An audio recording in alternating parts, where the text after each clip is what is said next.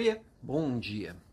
Eu me inspiro em muita gente aqui na rede, né? E também no meu dia a dia, as pessoas que eu conheço. Na semana passada eu comecei uma série nova no Instagram, inclusive amanhã tem mais, que é de líderes que me inspiram. São pessoas que às vezes eu conheço, às vezes não. É...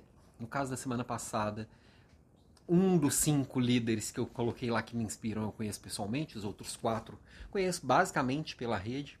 E eu acho que a gente tem muito que aprender com o outro.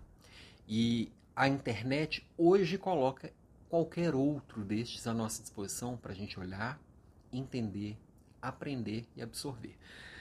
Mas a gente pode aprender com quem está à nossa volta também. E quem está no nosso dia a dia também pode nos inspirar.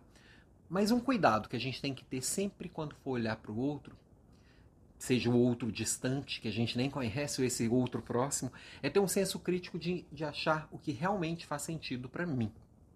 Para isso eu tenho que parar para ouvir de cabeça, olho, é, coração e ouvido aberto, né?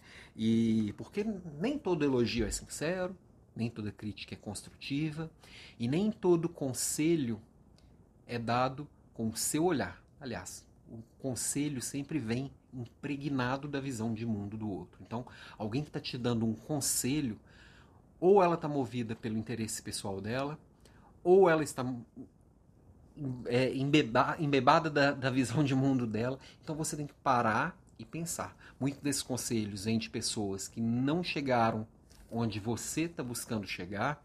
Então, ter esse senso crítico, ter esse olhar cuidadoso de o que, que faz sentido para mim, eu, eu trago para mim, o que não faz sentido eu deixo para o mundo, não me afetar, não deixar isso ocupar a minha mente, às vezes até com, com, com raiva daquela crítica ou daquele conselho que não faz sentido, que parece tem muito, muita crítica disfarçada de conselho também, né? Então, ter esse cuidado. Sim, aprender com a rede, aprender com, com todo mundo que está colocando a, a, à disposição o conhecimento, as experiências, a vivência e escolher alguns que fazem sentido eu me conectar, lembrando que não é porque a pessoa faz sentido que tudo que ela traz faz sentido.